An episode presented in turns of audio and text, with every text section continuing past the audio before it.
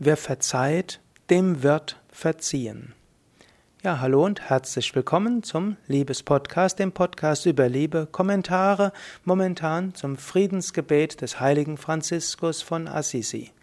Der vorletzte Vers, die vorletzte Zeile heißt, wer verzeiht, dem wird verziehen. Du kannst dir es zum Vorsatz machen, möge ich anderen verzeihen, möge ich andere vergeben. Du kannst jetzt überlegen, gibt es jemanden, von dem du dich gekränkt fühlst? Du kannst überlegen, kann ich ihm oder ihr verzeihen? Ich weiß jetzt nicht, ob du dazu bereit bist. Es gibt Menschen, denen es ganz Schlimmes widerfahren. Es gibt Menschen, die haben gute Gründe, jemand anderem zu grollen.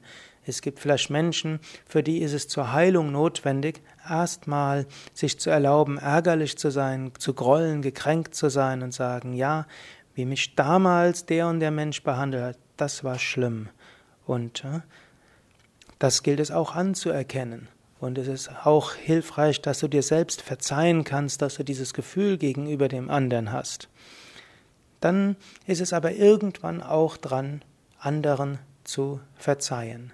Vielleicht willst du aber nicht mit dem Schlimmsten anfangen, sondern mit, mit bei etwas anfangen, wo jemand dir kleine schlechte Sachen angetan hat.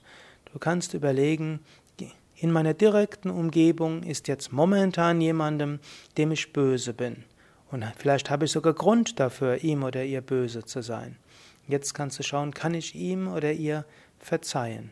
Du kannst innerlich sagen, da und da hast du mich schlecht behandelt. Ich habe guten Grund, dir böse zu sein. Ich weiß aber, du bist ein guter Mensch. Tief im Inneren meinst du es auch gut. Tief im Inneren willst du es gut.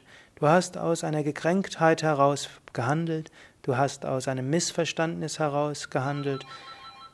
Ja, ich wünsche, dass es dir gut geht. Ich möchte dir verzeihen.